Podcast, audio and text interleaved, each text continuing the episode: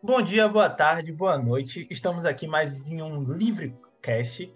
É, e hoje a gente vai conversar um pouco com Meli. A gente vai falar um pouco sobre música, sobre R&B. Eu não sei se a pronúncia certa é essa, mas de qualquer forma depois eu faço esse conserto. E vamos trocar várias ideias né, sobre música e a influência da música na vida dela. É, boa noite, Meli. Fique à vontade aí para dar um salve para a galera. Boa noite, galera. Meu nome é Meli, eu tenho 19 anos, sou soteropolitana, nasci e criada, e eu canto R&B. A pronúncia é R&B.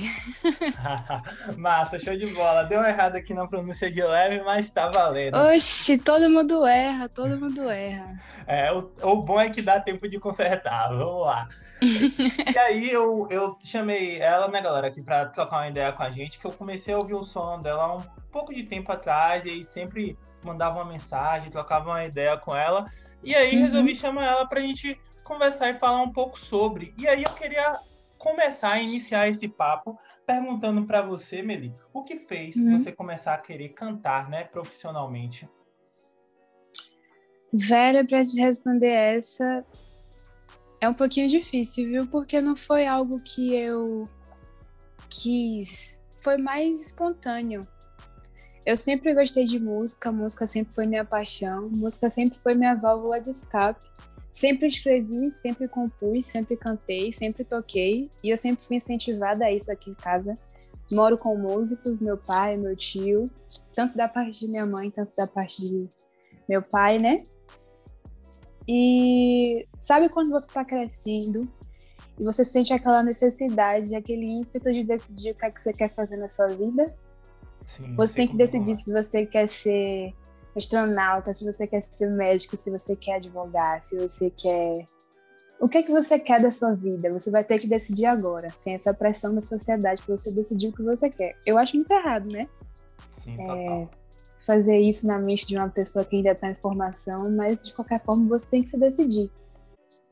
E eu me vi sem saída, eu estava no terceiro ano, no terceiro não, no segundo, é, no segundo pro terceiro.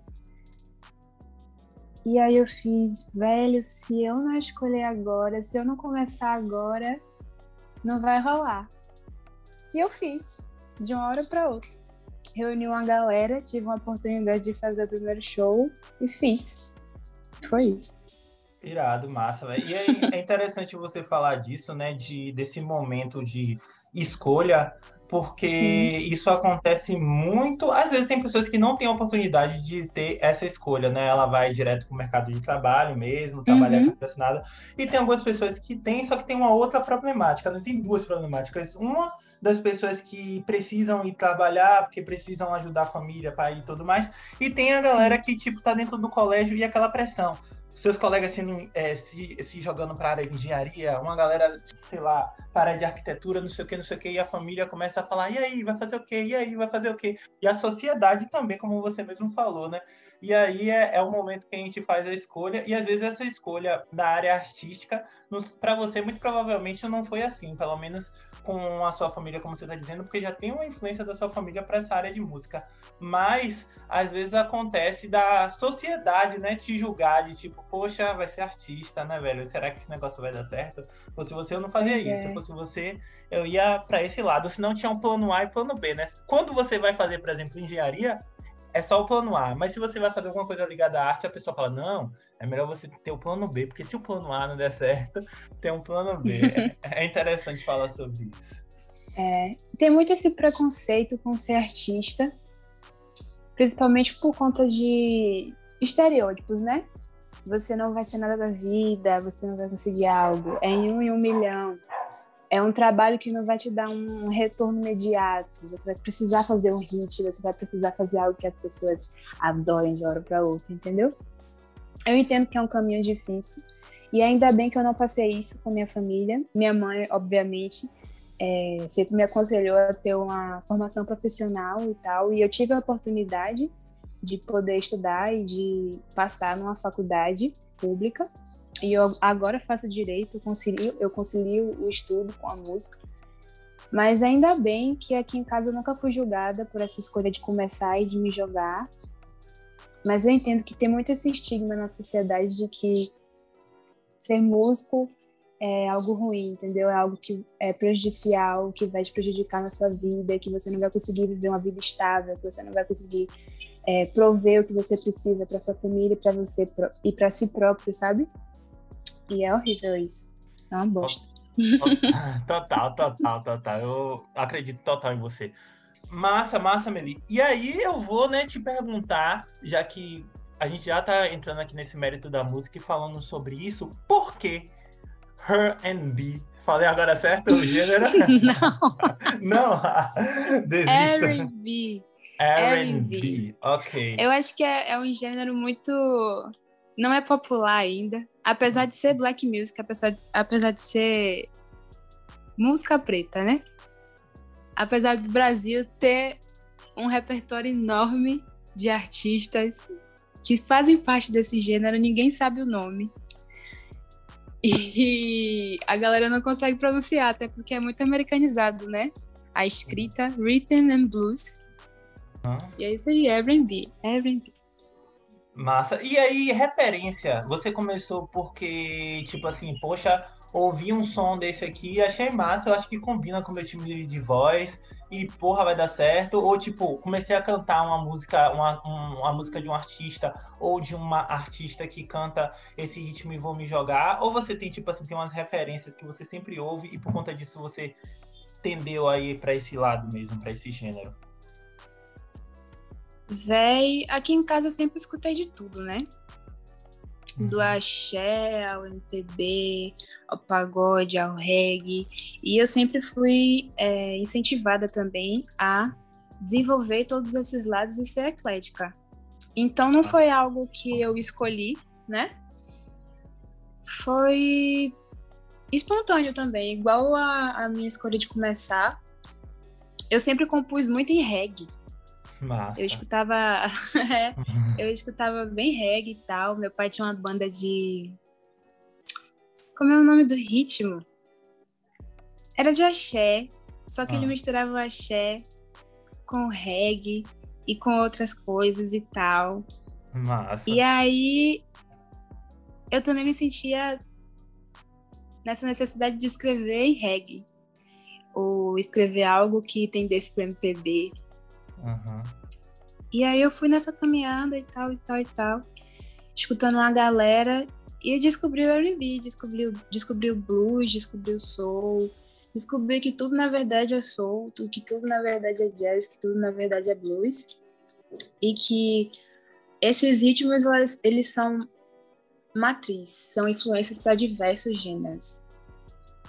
O R&B, o rock, o reggae, tudo se forma de uma base, sabe?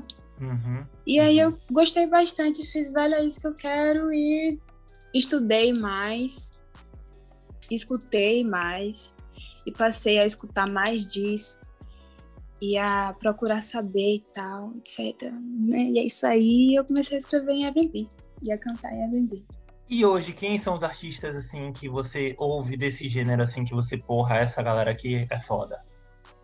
Da gringa, Her, é a pronúncia diferente também, é H-E-R, Her. Uhum. É, daqui do Brasil, a galera que faz muito esse tipo de som é Tássia Reis. Massa, conheço. É, Fabrício. Conheço também. Buda, sabe? A galera que tá começando, porque R&B não é um, um, um, gênero popular, apesar de já, já existir aqui há tempo, apesar de ser soul, apesar de ser jazz, apesar de ser blues, é, não tem não tem um público muito grande, está começando agora. Mas essa galera que eu consegui lembrar agora, eles estão dando início a esse movimento e tal de popularizar o R&B e eu acho foda particularmente. E são eles que eu tenho escutado mais. Eu também curto uma galera dessa aí que você falou, inclusive esse brother Fabrício, ó, brother. Esse, esse, cara, é, Fabrício, é um que ele canta umas love songs, pá, e aí tem um é, que eu acho que é sim, Amor sim. de Preto, alguma coisa assim. Velho, muito bom o som dele, velho. Muito, muito, muito massa. Tássia Reis também eu conheço de leve assim. E é uma galera bala, velho. E engraçado, né, que eu me identifiquei com você quando você falou que teve algumas músicas que você começou a fazer porque você ouvia seu pai cantando, ouvindo, né? Teve essa influência de casa. E é interessante uhum. como a nossa casa nos influencia, né? A curtir, Lembrei, né? a banda de meu pai era de samba reggae. Ah, sim, samba reggae total, neguinho do samba, é uma parada foda de fuder, eu gosto. É. Acho massa, massa demais. Quando o Jal mesmo começou naquela vibe dele, né? Muito depois de Sim, ter já, Olodum, também. e tal. Aí Jal começou com aquela viagem de samba. Olodum das antigas, né? Que meu pai que me falava. Ele, porra, viu o Jal tocando naquela época que, tipo assim, Jal estourou, que toda a caixa de som, em todo, todo fundo de carro tocava Jal, sacou? Tipo, eu não lembro uhum. qual foi o ano, mas teve uma época que, tipo assim, na, naquela época daquela música lá do Vestido de Prata, pai e tal, que ele cantou algumas uhum. músicas também de Olodum, Caetano e tal.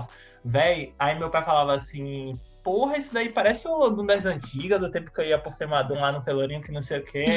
porra, massa. Mas era um som gostosão de se ouvir assim. E falando de tipo assim, influência de dentro de casa, eu se fosse pro lado artista, muito pro... artístico, muito provavelmente eu ia também para esse lado aí de reggae, sei lá, um pouco de rock, justamente por conta de uhum. influência uhum. dentro da minha casa. Meu pai não é músico, minha mãe não é música, mas é, eles é, ouviam muita coisa dentro de casa, principalmente meu pai. E meu pai ouvia muito reggae. E aí, tipo assim, tanto reggae nacional quanto internacional, né? uhum. né? Então, tipo, eu ouvia com ele Jacob Miller, é, Gregory Isaac, Starlight, Bob Marley. Massa, é, tipo, véio. uma galera aí da Jamaica e Companhia Limitada, tá ligado? E, tipo, uhum. era muito de fuder. E eu sou muito influenciado por esse tipo de som e outros sons que ele ouvia também, como Raimundos. Meu pai ouvia Raimundos. Eu aprendi a ouvir Raimundo uhum. Charlie Brown Jr., Rafa, entre outras coisas. Então, essa questão da influência dentro de casa é muito importante para a formação da gente enquanto cidadão relacionado ao gênero musical que você curte e todos os outros processos, né? Então, achei interessante, eu me identifiquei com isso que você está falando aí, é, né? pra pontuar. Porque, assim, essa parada de influência é massa, porque o que você escuta quando você está crescendo é por conta de seus pais. Não que você não tenha a liberdade de poder escolher o que você quer escutar, né? Às vezes seu pai gosta de, de rock, de reggae, de, sei lá, de qualquer coisa e você vai para uma coisa totalmente diferente. Mas é justamente porque você escutou aquilo ali o tempo todo, se tornou parte de você e você, a partir de um momento, escolheu que aquilo ali era o que você gosta, que aquilo ali era você ou que aquilo ali não era você. E no meu caso, meu pai teve uma, um grande papel porque ele sempre me ensinou a, me ensinou a escutar de tudo, a fazer de tudo, a tentar de tudo e a aglomerar. É, a, a maior. Quanto mais experiência você tem em algo, mais experiência de vida você vai ter também, sabe? E aí sempre fui aberta a escutar de tudo e se tornou parte de mim. Eu escolhi para mim isso, eu sempre gostei. E é isso aí, e vai ser para sempre. Massa, massa. Eu também sou desse tipo, eu sou do mesmo clube de seu pai. Eu, tipo, eu tô aqui pra curtir o que tiver para curtir. Também eu sou super eclético. E em relação uhum. não só à questão da música, mas em relação a experimentar coisas novas, tá ligado? De tipo assim, práticas de esporte diferentes, sei lá, sim, ler gêneros de livros diferentes, sacou? Pra acumular. Não. Acumular que a gente fala é tipo assim, experimentar, né? É, experimentar coisas diferentes e ter um maior repertório, porque eu acho que é importante, a gente só vive uma vez só, então por que ficar focando uma única é, coisa, né? Velho, não tem pra que você ser exclusivo de algo, você tem que tentar de tudo. A gente tava conversando outro dia que a gente só tem uma oportunidade, uhum. que é essa uhum. vida que a gente tem agora. Não importa se você acredita em pós-vida, se você acredita em outras vidas, se você. Entendeu? Uhum. Tudo incerto. Apesar de que você tenha sua fé e tal, não julgo. Sim, sim. Mas essa é a sua oportunidade agora. E é importante que você desenvolva o seu repertório, que você desenvolva a sua personalidade ao máximo, ao máximo que você possa, entendeu? Sim, sim, que você viva do jeito que você tem que viver, aproveitando todas as formas possíveis. Total, total. Também compartilho desse pensamento. E aí é, é interessante, né, é, falar dessa questão da música, de influências até dentro de casa, que pode ser uhum. que essas influências tenham também relação com sua composição, não sei. Aí eu queria saber uhum. da sua composição, né? Como é que acontece esse processo criativo, o processo de você criar essas músicas que eu já ouvi várias e, tipo, tem algumas que são preferidas. eu acho muito massa, né, o seu som, tipo, os vídeos que você faz de cover é muito irado, inclusive a gente compartilha tudo lá na página da Vry. E aí eu queria saber onde eu que você... vejo, velho, brigadão. Tamo junto, velho. Sonzeira a gente tem que compartilhar mesmo e ainda indico pra galera. E aí... Valeu. É, o, o, eu queria saber de você dessa questão né, do processo criativo, onde é que você busca inspirações para fazer as suas letras, né, fazer as suas músicas. Velho, essa é difícil, viu? Porque música para mim não tem uma, uma hora certa. Sabe, arte é um bagulho diferente. É um bagulho intrínseco, subjetivo. Cada um tem seu processo, claro. Mas para mim, música sempre foi um diário. Quando eu tô muito feliz, eu escrevo alguma coisa. Quando eu tô muito triste, eu escrevo alguma coisa. Passei por alguma coisa que me deixou chateado, uma situação ridícula, alguém me colocou em alguma posição que eu não gostei, escrevi alguma coisa. Às vezes, para uma pessoa, é pintar, uhum. é expelir, colocar para fora. Às vezes, é cozinhar, entendeu? Às vezes, é trabalhar no que você gosta, sei lá, você tá se sentindo, sei lá, eufórico, faz alguma coisa. Então, para mim, sempre foi, música sempre foi o meu diarinho, minha forma de colocar para fora. Até porque eu tenho um problema sério, velho, um problema sério de demonstrar meus sentimentos. Parece uhum. até que eu sou uma doçura por causa das minhas músicas, né? Uhum. Que eu falo mesmo e que eu sou aberta, mas eu não sou, eu sou super fechada. Eu tenho minhas dificuldades de colocar para fora tudo. É, não sei porquê, mas é parte de mim desde que eu sou pequena. E eu aprendi que quando eu escrevo, eu coloco para fora o que eu não consigo falar, sabe? O que eu não consigo chegar na pessoa e falar isso, isso, isso, isso, isso. E eu escrevo, ela não vai saber nunca que é pra ela. Mas pelo menos eu tô colocando pra fora, né? Às vezes é sobre mim e eu não tô nem sabendo. Mas é a minha forma de botar no mundo e. Entendeu? É. É, talvez não seja um defeito, né, velho? Às vezes a gente encara, às vezes, às vezes, a gente é duro com a gente mesmo em relação a algumas coisas. Às vezes, talvez isso não seja um defeito, talvez isso seja uma mola propulsora para você criar, sacou? E tipo, se talvez... você se você se adaptou. Esse defeito me proporcionou isso, né? Eu acho, eu acho que seja um defeito, na verdade. Claro que me proporcionou compor, uhum. que ajudou no meu processo de compor, que para algumas pessoas pode não ser, né? muito subjetivo, como eu disse. Mas eu sempre quis ser mais aberta, falar mais e parar de pensar, sabe? Mas eu sou muito pela razão, eu não vou lá e falo, eu vou lá e escrevo. e eu considero um defeitinho. É Mas nada que a gente possa consertar mais para frente, né? Com a terapiazinha. Só falta dinheiro para terapia. Com certeza, né, velho? Terapia é uma parada que todo mundo deveria fazer, inclusive. Né, é, velho, é um tabu da zorra. A galera acha que a ah, terapia e psicólogo é só para maluco. O que é uma coisa assim. Uma fala que já passou, já passou do tempo. Já perdeu a validade essa fala aí. Todo mundo tem que ter Sim. um um acesso a um. Eu acho que deveria ser um direito fundamental, mas fazer o quê, né? Nem tudo no Brasil dá certo. Com certeza, com certeza. Na verdade, né, é, o problema todo é que alguém chegou e disse que terapia é algo de coisa de, de gente que é maluca, mas na verdade as pessoas que realmente é, têm disponibilidade velho. financeira sabem que não é, faz a sua uhum. terapia e a galera que realmente precisava a ter acesso a isso não, não se permite a ter, né? Porque hoje em dia tem até lugares uhum. que pode ser gratuito, ONGs e outras paradas, então não se permite uhum. a ter justamente porque alguém falou que ela não deveria, sacou? A grande questão é essa. É... A gente vive em uma sociedade que, de fato, é extremamente desigual e a gente está percebendo agora nesse processo da nossa pandemia, né? Que a gente está vivendo, enquanto algumas uhum. pessoas uhum. têm como maior problema ficar entediado dentro de casa, tem gente que não tem o que comer, sacou? Então, tipo, é, é uma parada. E, tipo, e tem vários estratos, né? Porque a nossa sociedade brasileira é extremamente estratificada. Então, tem gente que não tem o que comer, tem gente que precisa sair para trabalhar de qualquer forma, tem gente que tá entediado sim, dentro sim. de casa, mas pelo menos tá com saúde, e tem gente que tá indo pro exterior tomar vacina, sacou? Então, tipo, tem de tudo que você imaginar. Pois mas, é, velho. É, é, Sempre é foi foda. desigual, né? Sim, sim, sim, sim. Sempre foi. E quando a gente se depara na frente é, de uma pandemia dessa natureza, de um problema dessa natureza, a gente vê que as desigualdades elas se acentuam ainda mais, sacou? Uhum. Mas é isso, né? Realmente, né? Véio. É foda, mas vamos falar um pouco mais, né, sobre tua vida, música e, e como elas se confluem, como elas se encontram nesse processo aí.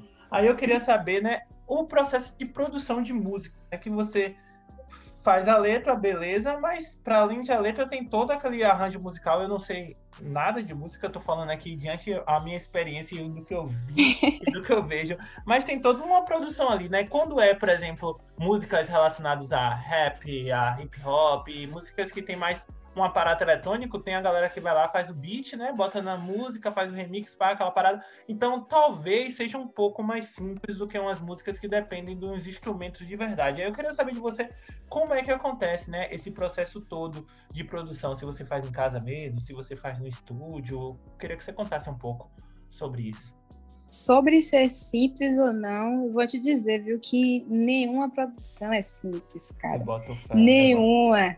É Porque quando você vê ali prontinho no YouTube, no Spotify, com a letra bonitinha e bem produzida, mesmo que seja só um sample, que é no caso um áudio que a pessoa transformou do seu jeito e fez uma música por cima, mesmo que seja só um, um rap em cima de um sample, aquilo toma tempo, aquilo toma criatividade, entendeu? Uhum, uhum, uhum. Ocupa um espaço na sua mente e você tem que dar é, atenção para que fique bonito, para que fique do seu jeito, do seu gosto e você consiga transmitir o que você quer e o que você é. Uhum. Em três minutos só, ou em dois minutos, que é agora o comercial, né? É, é nem, mas. Nem sabia dessa parada, mas vai lá. É, me, assim. Sabe quando você vê umas músicas de cinco, seis minutos? É tudo música mais antiga. Agora tem uma, uma tendência atual, a não ser que você seja mais underground, alternativo. A tendência atual de pop para você virar comercial, virar um produto comercial, é você fazer uma música de 3 minutos no máximo. 3 minutos e 30. O que te limita. Sim, total. É uma barreirazinha, mas que você não tem que se abalar, sabe? Hum. De qualquer forma, voltando, né? É, não tem essa de assim, só porque a música tem mais arranjo, só porque a música necessita de mais instrumentos de verdade e, e etc. Não tem isso, sabe? Na real, quando eu falei né, que talvez, talvez, né, seja mais simples, é por não ter, não precisar, né, teoricamente, desse aparato de todos esses instrumentos, né, é, para fazer o beat. Talvez até precise, né? Que eu já vi alguns vídeos de alguns beatmakers utilizando, né? Ali o instrumento para colocar dentro ali do beat e fazer o som. Mas eu não entendo muito sobre isso. Mas eu entendo total que tem trampo, tem corre, tem a questão da criatividade. E eu acho de fuder, velho, esse bagulho de beatmaker, da galera fazer as batidas, fazer o som, para depois a galera ouvir, curtir o som e falar, porra, caralho, que massa. Principalmente no rap, né? É uma parada que eu tenho ouvido muito. E eu consigo perceber, assim, velho, os nuances, né, dos beats, dos diferentes um do outro. E eu acho, tipo, foda pra caralho, velho. Eu acho massa. Cada processo é diferente e toma seu tempo e toma sua energia como qualquer como qualquer outra coisa. É um trabalho, é uma coisa que você está tentando deixar bem feito para alguém consumir e gostar.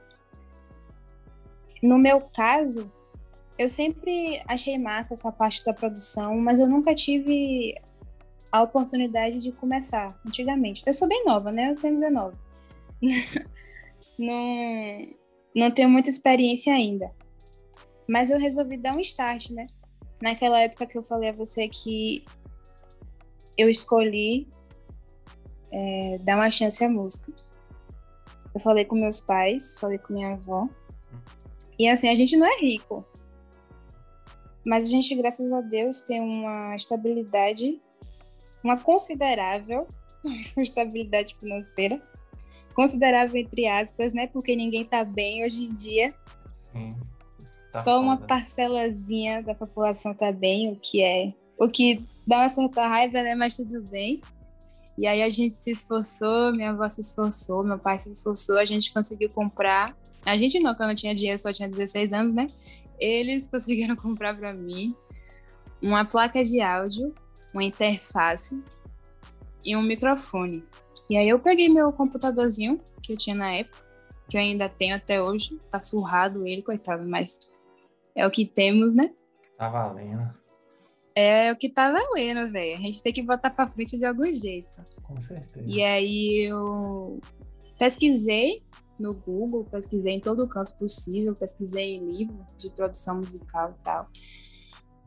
E aí descobri que tinham várias plataformas musicais para que você começasse. Tem o Ableton, tem o Logic Pro, tem o FL, tem tem vários e cada um tem um, tem um objetivo diferente. Eu escolhi começar pelo Ableton. Junto com um amigo meu, a gente começou uma produção de uma música do nada e a gente lançou. My Love é uma das músicas que tá no Spotify. Uhum. É, o nome dele é Rafael, meu amigo de longa data. Desde pequeno que a gente se conhecia e ele sempre tocava comigo. E eu falei, vai, vamos produzir essa música aqui, vamos fazer isso, tô querendo fazer isso, isso, isso, aquilo. Ele, não, tudo bem, me mande a voz, eu vou tentar produzir. A gente conversou, isso aqui, isso aqui. Começou e sem saber de nada a gente foi lá e lançou. E deu certo, sabe? Deu. Me arrisquei, uma galera gostou e eu me senti incentivada para continuar. Massa. E agora eu sei um pouquinho mais de produção. Não sei tudo, tô longe. Tô longe de saber tudo, né? Sou uhum. o cocô do cavalo do bandido, mas pelo menos eu sou alguma coisa. E aí, o que eu gosto de fazer é colocar a ideia que tá na minha cabeça, pegar o violão, tocar uma guia, alguma coisa que vá me nortear no processo e tentar construir algo em cima disso, sabe? Uhum. É melhor do que você pegar e mandar para alguém e deixar a pessoa fazer o que quiser, porque aí você não participa do processo. Principalmente agora na pandemia, que a gente não tá podendo se ver, não tá podendo se encontrar, não tá podendo olhar no olho e trocar essa ideia, né? Uhum, sim, total. É importante que você consiga é, dar um start e conseguir colocar de, de forma prática no papel, né? Na produção, o que você quer e a pessoa colabore com isso. Se você tiver uma pessoa, né, que possa, que possa fazer para você. E é isso, eu peguei, comecei, estou aprendendo aprendi algumas coisas e vou aprender outras amanhã, depois de amanhã, daqui a uma semana, e é isso aí. É isso aí, é, é questão do processo de aprendizado, é isso mesmo, é um processo contínuo, né, velho? Todo dia a gente vai aprendendo alguma coisa. Eu, Sim. eu também trabalho com essa parte de criativa, né, dentro da, da Vry, e aí o que acontece, às vezes você está fazendo uma coisa, do nada você, não sei se com você dentro desses programas que trabalham essa questão de música, produção, se é assim também. Comigo acontece, né, pelo menos em programas de, de imagens, né, de design, de você fazer uma coisa sem querer e você pensar que tá errado e do nada dá certo e você aprender mais uma coisa, aprender mais uma ferramenta, né? Aprender a mexer uma coisa sim, diferente. Sim, sim, acontece bastante, velho, porque música é sentimento, então às vezes tem algo que já tá predefinido, mas você descobre uma nova forma de tratar ela uhum. do que a conhecida e fica massa para você, talvez para outras pessoas também fique massa, é muito é muito foda isso, você consegue inovar e criar dependendo do que você faz. É, é, é uma viagem isso. E o que você falou, né, que às vezes você faz alguma coisa diferente, fica massa para você, diferente do clássico, do tradicional que é esperado. Uhum. E, tipo, as outras pessoas podem gostar também. E como é que você pensa, assim, nessa questão do termômetro das pessoas? Se, tipo assim, se as pessoas. Se quando você está compondo, né? Você está fazendo uma música ou você está produzindo ela, se você pensa assim, qual vai ser a reação das pessoas para com a sua música, ou se você, não, eu vou fazer isso aqui, foda-se, tipo, não foda-se as pessoas, né? Mas, tipo assim, eu vou fazer isso daqui, eu vou fazer esse som aqui, né? E aí, tipo, é isso que eu quero, e é isso, né? É, eu sei que o comercial tem uma questão, eu sei que as pessoas uhum. querem ouvir uma parada, mas, tipo assim, você pensa nos dois, você pensa no seu sentimento, no que você tá afim de fazer, junto no que as pessoas estão a, a, a fim de ouvir, ou você uhum. pensa só em uma coisa, na outra? Como seria esse processo? Véi, depende. Na minha opinião, eu acho que é algo que você deve balancear. Uhum. Quando eu tô compondo, eu não tô me preocupando com o que vai o que vai acontecer. Como eu disse, música para mim é um diário, então eu só vou lá e boto para fora. E é nisso que eu tô pensando na hora que eu tô compondo. Já na hora que eu vou escolher a música que eu vou produzir, escolher a música, ah, eu acho que essa aqui tem potencial para alcançar certo público, essa aqui tem potencial para alcançar outro, essa aqui tem menos alcance, etc, etc. Nem tudo tem que ser pensado. Porque querendo ou não, não é só sentimento, é trabalho também. Sim, total. Né? E assim, tem artistas que compõem somente e tão somente pro comercial no caso do, da galera do pop e da galera do sertanejo, às vezes é menos sentimento e mais estratégia de marketing. Uhum. Eu, eu particularmente não gosto bastante. Eu acho que torna a música fútil. Não fútil, mas vazia, sabe? Uhum. Você tá escutando algo ali porque o refrão é chiclete, ficou na sua cabeça. Claro que você gostou, não deixa de ser música.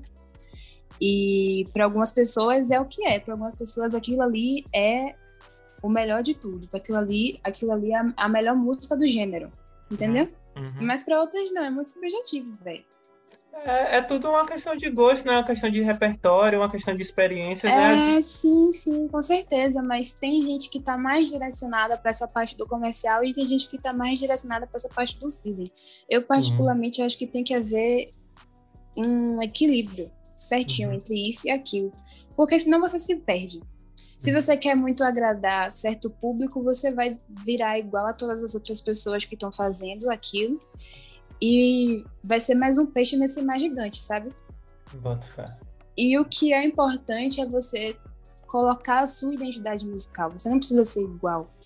Uhum. Eu demorei um pouquinho para aprender isso e ainda estou aprendendo. Talvez eu esteja errada.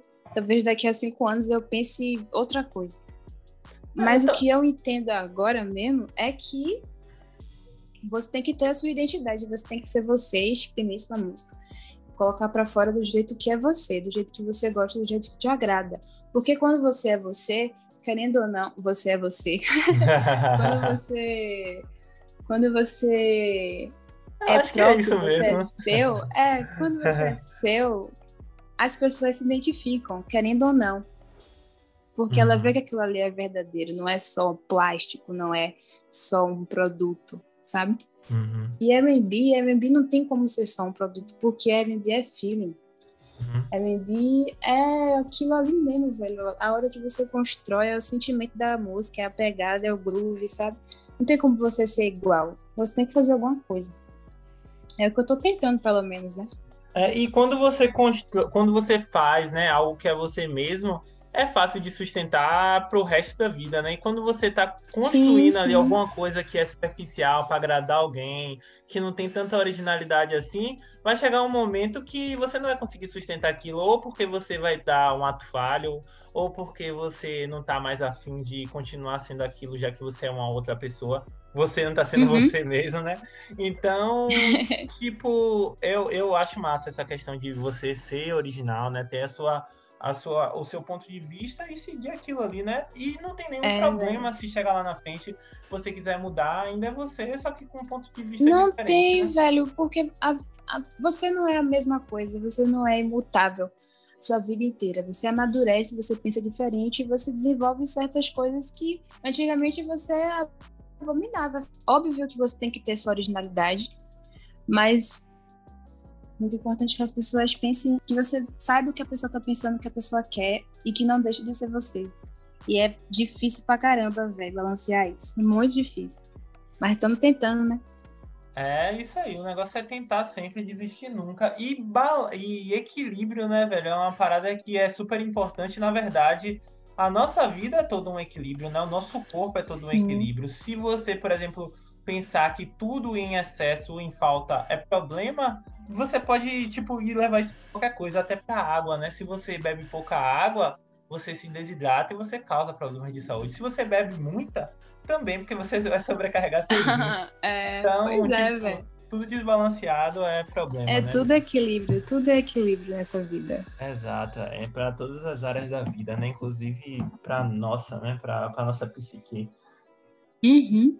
E das composições, né, que você fez até hoje, dos sons que você produziu até hoje, você tem assim algumas que alguma, né, vamos dizer assim, alguma ou algumas, não sei, top 3 top 2, top 5, é, que são as suas queridinhas, assim, que você fala assim, não, essa música aqui pra mim é foda. ou por causa do ritmo, ou porque, sei lá, a galera curtiu mais, ou porque você curtiu mais fazer, ou porque é aquela que no show você viaja em tocar. Não sei. Fala aí pra mim se você tem essa queridinha, esse top 2. Esse... Vamos lá, vou fazer o seguinte, vou deixar fácil pra você, um top 3, assim qual é a primeira, Rapaz, qual a segunda e terceira. Não precisa nem de top 3, porque eu não tenho nenhuma, não tenho nenhuma preferida. É? Tem artista que realmente é vidrado em uma música só. Uma música que ele produziu, aquela música que ele produziu é a melhor de todas. Mas para mim, todas são igualmente legais. é algo que eu escrevi ali, produzi ali e gostei. Eu gosto, eu gosto de todas iguais. Não tem uma acima de outra. Não tem uma abaixo de outra. São todas iguais, eu gosto de todas. Às vezes eu até enjoo delas, sabia? Mas eu acho que faz parte, velho. Tudo que é criação nossa, chega um determinado momento que a gente. É, eu não sei se é a palavra. Satura. É, satura, vamos falar assim. Ele satura em um determinado momento. É. Mas quando você demora um tempo de olhar para aquilo e você revisita, você fala, porra, foda. É, isso aqui foi foda que eu fiz aqui. Ah, é, depois de um Ficou? tempo. É, realmente, realmente. Realmente, depois que Mas acho que porque sou eu que tô gravando a voz ali e tal. Quando você vai gravar a voz, velho, não tem nada mais maçante do que gravar a voz, às vezes. Porque você escuta a música e uma parte específica, ou algumas partes específicas da música, tantas vezes que quando toca de novo no. Quando você bota lá no aleatório do Spotify e aparece você, você já passa rápido. Porque, Eu boto fé. Satura real, velho. É, e é por isso que a galera, é, né, cantores e cantoras falam que, tipo assim, você, por exemplo, Ivete Sangala, é cantora de axé. Aí pergunta, uhum. mas Ivete, você ouve que gênero? Aí ela vai lá e fala, ah, eu ouço rock nacional, ah, eu ouço, sei lá, eu ouço lá funk. Mas e axé você não ouve, não? Pô, velho, a pessoa canta axé o tempo todo, faz, sei lá, é, 10, 10 não, né? 30 shows por mês você ainda quer que a pessoa, na hora do descanso dela, pare pra ouvir axé? Não, ela canta axé, velho. Por que ela vai parar pois pra ouvir? É, velho. Pois realmente, é. realmente. Mas eu acho que em todo, em, em todo o processo é assim. Agora mesmo, aqui na Brai, a gente tá pra lançar uma estampa que, tipo assim, porra, eu acho do caralho a estampa. Mas eu já vi um bocado de vez, sabe? Tipo, desde o processo é, de catar referência. Porque para de produzir. ser novidade pra você, entendeu? Exato, exato, exato. E aí é, é, é bom e é ruim no momento que chega até o público. Porque quando chega até o público, o público fala, porra, caralho, esse som é foda, aqui som massa, que não sei o quê. E aí você começa, tipo assim, pô, realmente, é, eu vi várias vezes, não sei o que, não sei o que, já tô enjoado. Mas o som é bom, uhum. a galera curtiu, então vamos lá, né? Vamos botar É, não tem outra, você tem que fazer aquilo ali, mas ah, chegou a hora. E o pior é que eu ainda sou tímida com as minhas músicas. Quando, tipo, meus amigos vão lá na festa e pra me gastar, Hum. Boto a minha música pra tocar. Rapaz, só falta morrer, velho. Porque eu tenho muita vergonha das minhas músicas. Justamente porque eu escrevo ela, eu sozinha aqui, eu e o violão, pego e escrevo. Entendeu? Um desabafozinho. E todo mundo escutando aquilo ali me dá uma agonia no meu coração. Parece que eles estão acessando todas as minhas memórias. Mas aí você tem que pensar que as pessoas nem se ligam que é esse processo, não. Tipo é, assim, foi... a pessoa pensa em algo dela, né? Algo pessoal. Exato, exato, exato. Eu, acho que, na verdade, eu as não músicas... consigo evitar. É, eu acho que, na verdade, as músicas, elas funcionam por conta disso. Na verdade, eu acho que tudo funciona por causa disso, né? Tem uma né, identidade, né? Identidade, e aí você se identifica e vai, né? É, velho. Realmente. É, o processo é esse. E em relação à sua carreira, né? De quando você começou até os dias de hoje, qual foi o momento para você assim mais marcante e por quê? O meu primeiro show. Onde foi? Certeza. Quando? Foi num lugar nada a ver, foi no festival evangélico. Você acredita? Eu não sou nem evangélica. Na verdade, eu não tenho, eu não tenho uma religião. Sim, Não escolhi ainda. Sim, sim. Vou fé. escolher talvez um dia, mas até agora o que eu me identifico mais é o espiritismo e tal e as Uhum. religiões de matriz africana, até porque Uhum. faz parte da minha herança, né? Sim, total. Mas eu ainda não peguei um assim pra, chamar de minha e botar aquilo na minha cabeça e me dedicar àquilo. Acho que eu ainda não tenho espaço na minha vida pra isso. Uhum. Mas aí eu tava lá naquele show, naquele festival evangélico, que me chamaram assim, do nada, de uma hora pra outra. E eu fiz, é agora Uhum. que eu vou começar essa merda. Vou começar essa carreira aí, vou botar pra frente. Aham. Aí eu falei com meu pai, meu pai tá me chamando pra, pra tocar nesse lugar aqui, velho. E aí? Aí ele fez, se jogue, bora fazer. Chamou os amigos dele que ele conhecia.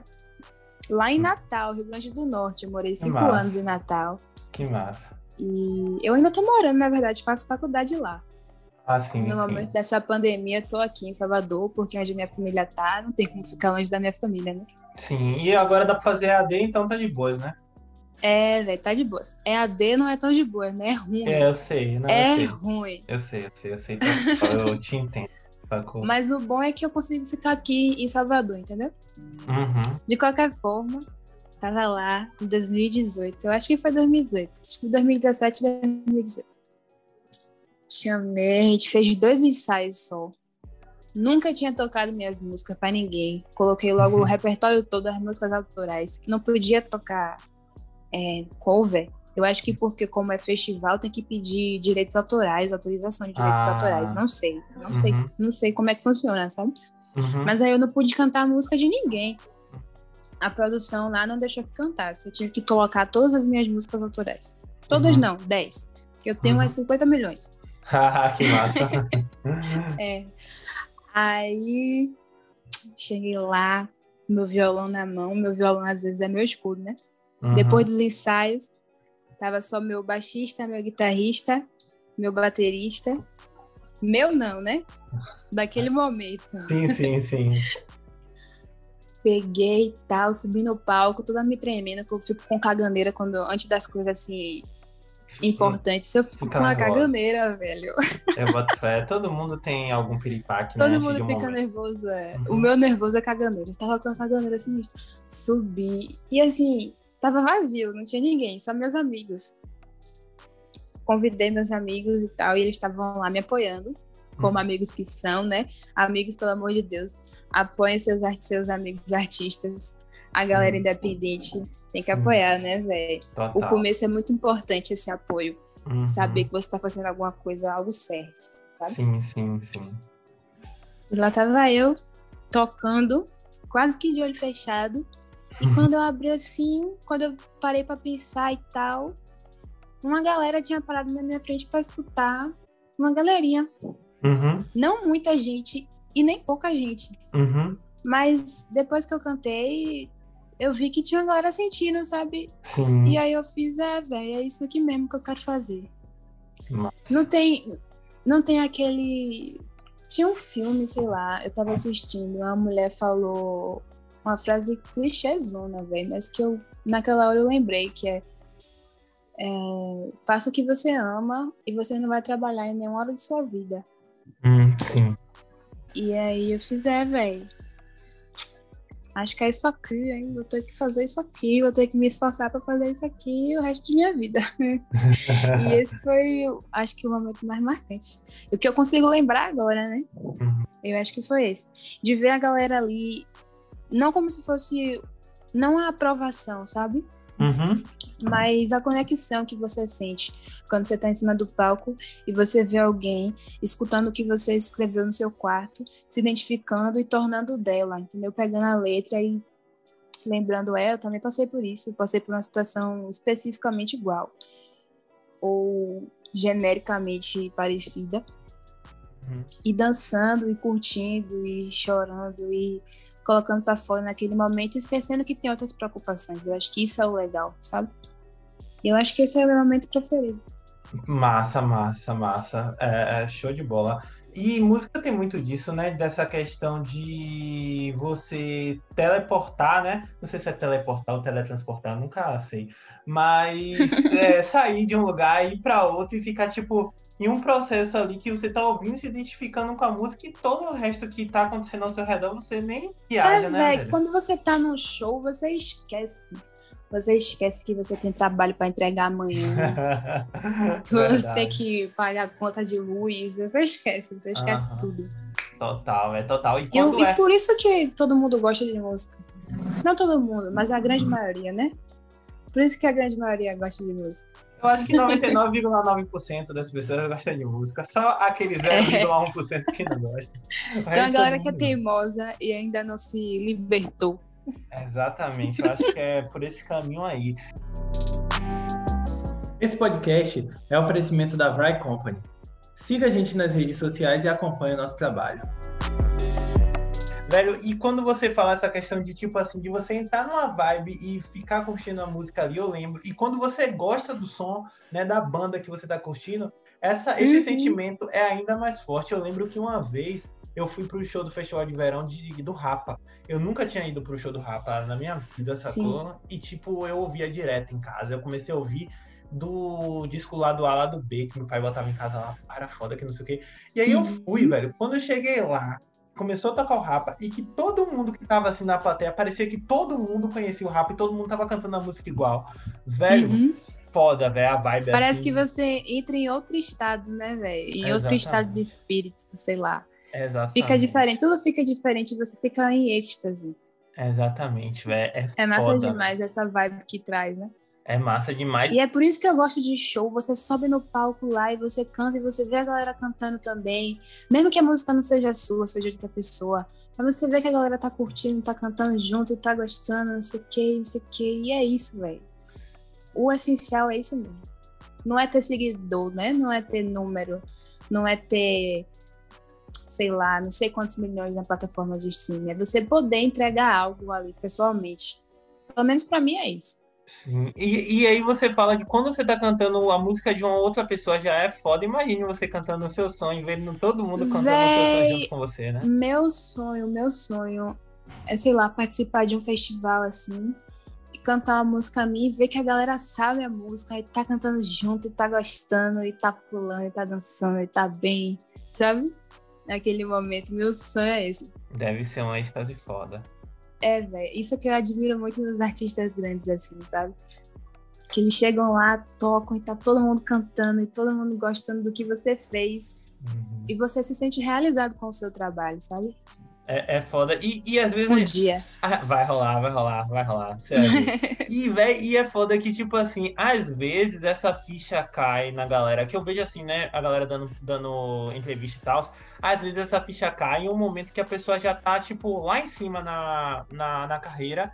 E às vezes ela tá uhum. em uma expectativa de um determinado show, de um determinado local, como aconteceu com, eu acho que foi Jonga que ele tava falando, que foi hum. Ou foi Isa? Eu acho que foi Isa, no Rock in Rio, que ela falou que ela foi pro Rock in Rio é, dois anos antes dela tocar no Rock in Rio, e ela falou assim, um dia eu vou estar nesse palco. E aí, tipo, passaram, depois de dois anos, ela estouradaça, pá, que não sei o quê. E aí ela subiu no palco e começou a cantar. Quando a galera cantou junto com ela, ela, tipo, começou a desabar, a chorar, justamente porque foi um festival que tipo, é uma assim, realização, sabe? é uma sensação de realização massa. Eu tenho certeza que deve ser muito bom, muito gratificante você ver, você se ver reconhecida, sabe? Uhum. Porque música é difícil, é difícil você fazer sucesso.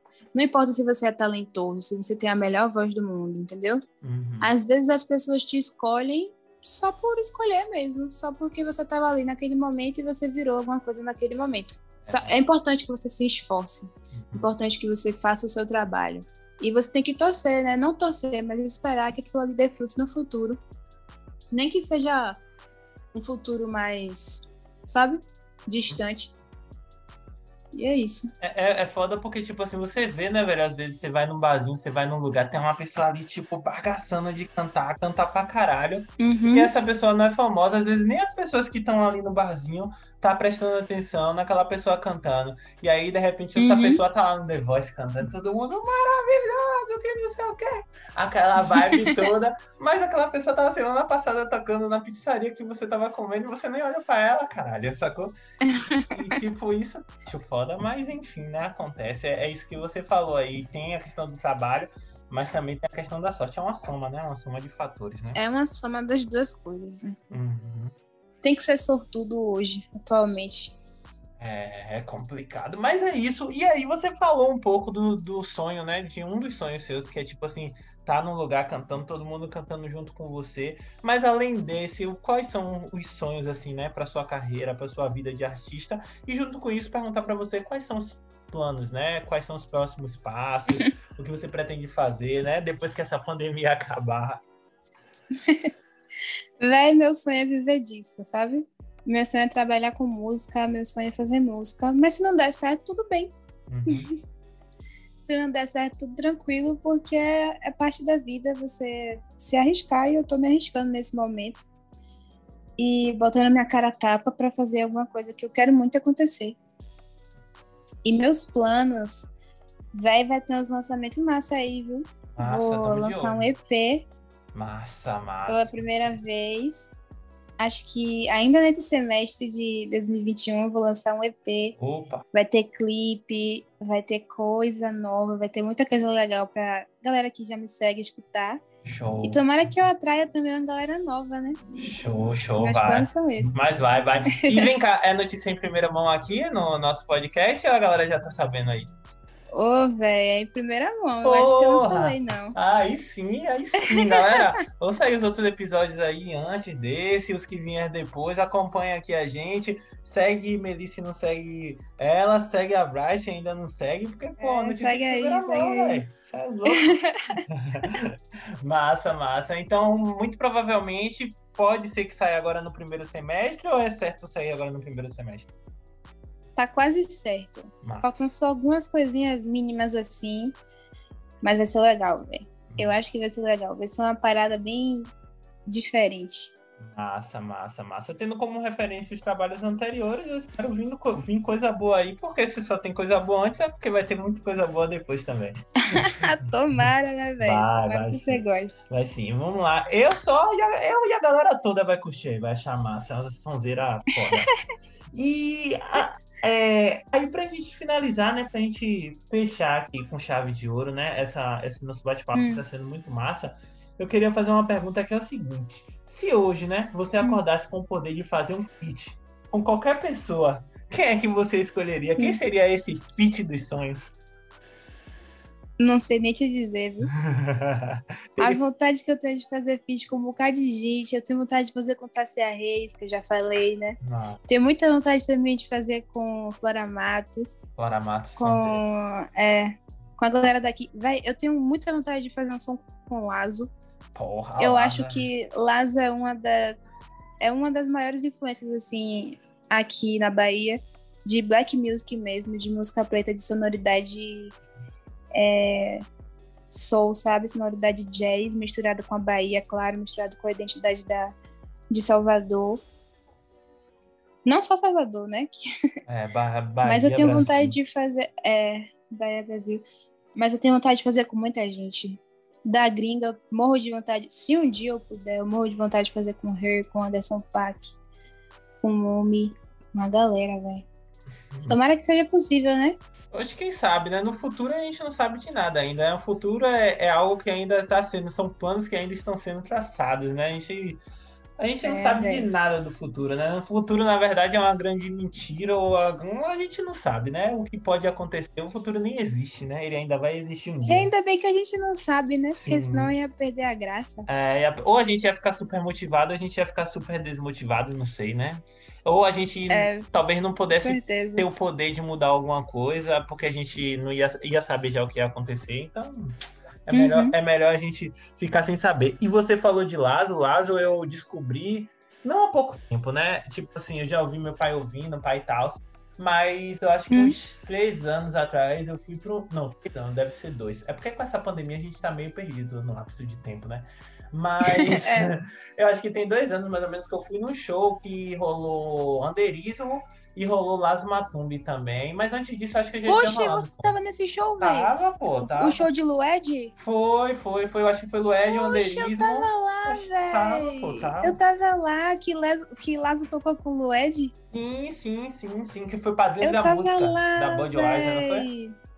É, diga aí como esse mundo é pequeno. É, mas Salvador é isso, né? Salvador, todo mundo se encontra em todos os lugares. Se eu já te conhecesse, muito provavelmente ia dar um salve lá, porque Salvador é isso. Salvador. pois é, velho. É, esse é show foda. foi massa, eu adorei, foi. eu adorei. Lued é uma das pessoas também que eu gostaria muito de fazer um feat. Ela tem uma sonoridade incrível. Foda, ela é foda. Ah, é... E ela é original, ela é. Ela é. Eu acho que ela é uma das novas representantes da Bahia, né? Sim, tem a galera old school, claro, Caetano, Gil. Sim. E, mas tem que surgir também, o mercado tem que dar espaço, os artistas mais antigos têm que dar espaço para a galera nova que está surgindo, e Lued, Xenia França também. Sim, sim, é, sim. São. É o movimento cabeça, sabe? Elas uhum. que têm que encabeçar esse novo start da, do som baiano, velho que eu acho massa demais. Larissa Luz também. também Larissa Luz. Também, principalmente é. porque são mulheres pretas, né, velho? E é uma parada pra descolonizar Sim, a música, né, velho? Descolonizar, tirar essa é. cena só também masculina demais, às vezes, em alguns momentos, né? E tem tudo, tem uma diversidade muito grande. E a gente, Salvador, velho, cada dia que passa aparece uma cena mais cabulosa assim de artistas tanto na área de MPB, né, como você falou, quanto também uhum. na parte de rap, é, na parte de hip hop, né, aquele brother mesmo Irã, que, tipo, também faz parte desse caldeirão da galera que tá se destacando Sim, fora véio. da Bahia, né? E, porra, velho, tem uma galera muito foda, assim, né? Daqui. O Baiano Assistem, caralho, o Baiano Assistem. Uhum. É foda pra caralho. Mas... A Bahia é diversa, velho. É... E o mercado também tem que se diversificar, entendeu? Sim, sim. Os produtos têm que ser diversos. Não tem como você viver num local em que tem de tudo e você só ver e escutar uma coisa igual sempre, é, sabe? É, tem que ser diferente. E às vezes acontece, né, aqui no mercado baiano, de as pessoas consumirem sons que não são endêmicos aqui, né? Teve um período muito grande que, apesar da Bahia ter muita sonoridade, às vezes você encontra essa sonoridade nos espaços alternativos, mas nos palcos principais mesmo você vai encontrar sempre uma mesma coisa, pelo menos um tempo atrás era assim, que sertanejo uhum. mesmo dominou, velho, aqui em Salvador durante um período de tempo grande, assim, sacou em todo mas lugar. Mas sertanejo domina o Brasil inteiro. É, domina, mas de uns seis anos pra cá, mais ou menos, 2011, é, é o tempo todo você vê negócio sertanejo. Forró menos mal, porque forró é uma parada que é daqui, do Nordeste, sacou? Hum, uhum. Mas, tipo assim, eu não tô falando mal do sertanejo, né? Inclusive eu ouço sertanejo também. Você não gosta de sertanejo, não? Não, né? ouço, pô, ouço, ouço essas paradas tudo aí. Ouço, ouço sertanejo, ouço forró. Forró eu ouço pra caralho e, tipo, gosto e, tipo, danço, tá ligado? Aquele forró rootzão, forró eletrônico, a porra toda. Eu ouço tudo. Eu ouço pagode, uhum. hip hop, forró, R&B, é aí agora assim, acertei. R&B, tá? Eu, eu ouço... Errou de novo. Aí, ah, Maria, deixa quieto. Eu ouço... R&B, R&B. Pronto, eu ouço esse gênero maravilhoso, eu ouço tudo, sacou? Então eu não tenho essa distinção, não.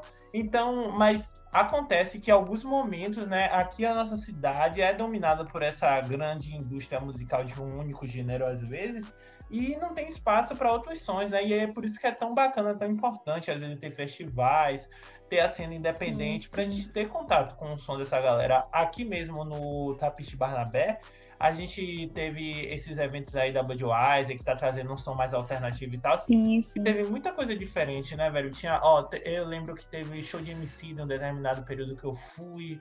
É, e as porra, teve já show de Consapiência aqui também, é de fuder o som dele, eu fui também no show.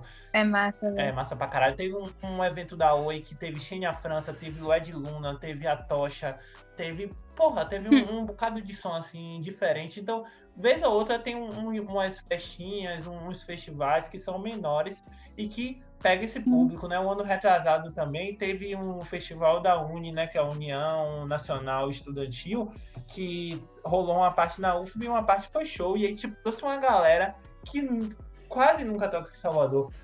Rolou show de Jonga, rolou show daquele cara Johnny. Show de Jonga é massa, velho. Show de Jonga é foda pra caralho. Vamos lá. É, teve, eu, teve Jonga, teve Johnny. Esqueci como é o nome do cara, mas o cara é foda. Esqueci. Mas, tipo assim, teve uma galera de fora que geralmente a gente não vê aqui na cena de Salvador. A, a, apesar uhum. de ser uma cidade musical, às vezes só toca sempre o mesmo ritmo, né? Axé, pagode, forró e, e, e sertanejo. Mas, véi, estão surgindo ramificações do axé e ramificações do do, do, dos gêneros especificamente baianos, sabe? Uhum, uhum. Do pagodão até. Sim. Tá rolando pagotrap. Pagotrap, tô ligado. Tá rolando. É, velho. E a gente tá se adaptando, pagofunk, a gente tá se adaptando e tal. E tem muita coisa nova aqui na Bahia ainda que não é reconhecida. Sim, sim. Tem. Aqui na Bahia também tem R&B, não tem só eu na cena, né? Tem muita gente. Lued é R&B, Xenia é R&B é, Larissa Luiz Emily, querendo ou não, porque elas têm uma pegada mais do feeling, uma pegada mais do soul, sabe? Hum.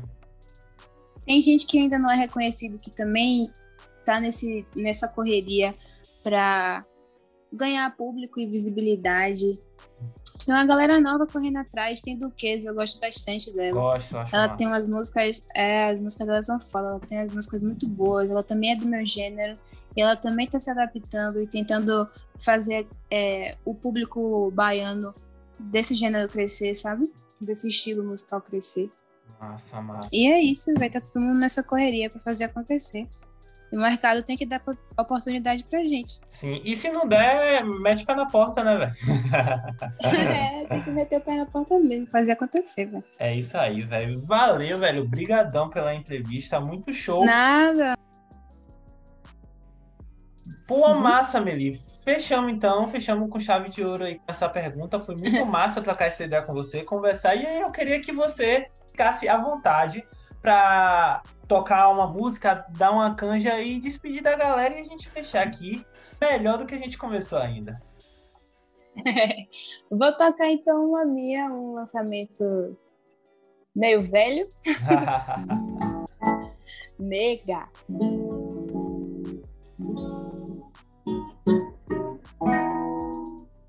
E quando ela vem, é de parar o coração. Nega, você pensa que não, mas eu tô na sua já faz um tempão. E se um dia eu neguei, eu falo, eu faço questão. Uhum, tão linda quando vem parou meu coração. Nega, você pensa que não, mas eu tô na sua já faz um tempão. Nega, você pensa que não, mas eu tô na sua já faz um tempão. Uhum. Nega, você pensa que eu tô querendo que, além de ter você, ontem, hoje, amanhã, mais uma vez. No próximo mês a gente marca a data. Diz que me marca colhar Do mesmo jeito que eu olho quando você tá. Cheiro de flor pelo ar Do canto do olho te espio sentar. Você tá tão longe de mim Você de lá, eu parada de cá Eu mudo isso rapidinho Só tu me chamar. Eu só penso em você. Eu pirei, pode crer Hoje a noite tá linda pra mim conhecer. Vai que dá vai que bota teu corpo em mim, em mim. E eu só penso em você, eu pirei, pode Hoje a noite tá linda pra me conhecer. Vai que dá, vai que bota teu corpo em mim, em mim. E quando ela vem, é de parar o coração. Diga se pensa que não, mas eu tô na sua já faz um tempão. E se um dia eu neguei, hoje eu falo, faço questão. Uhum. Massa demais, Sonzeira. Pra mim, é um dos sons que eu mais curto aí. É show de bola. Valeu, velho. Então, Meli, fica à vontade para fazer suas considerações finais, falar como é que a galera te acha no Spotify, no Deezer, no YouTube, no Instagram. Fica à vontade aí para dar suas redes. Galera, meu Instagram é oficial Meli. Meli com dois L's e um Y, porque meu pai teve a brilhante ideia de dificultar. Já não bastava o nome ser difícil, já não bastava o nome ser diferente, tinha que botar dois L's e um Y também. E tá assim em todas as plataformas de streaming, tá assim no Spotify, tá assim no Deezer, é, tá assim no Tidal, entre outras. Só no YouTube que tá diferente, tá Meri Louise, que é meu segundo nome, Louise com SE no final, Louise. E é isso aí. Valeu, valeu, tamo junto e ficamos por aqui com mais um Livrecast. Valeu. Valeu.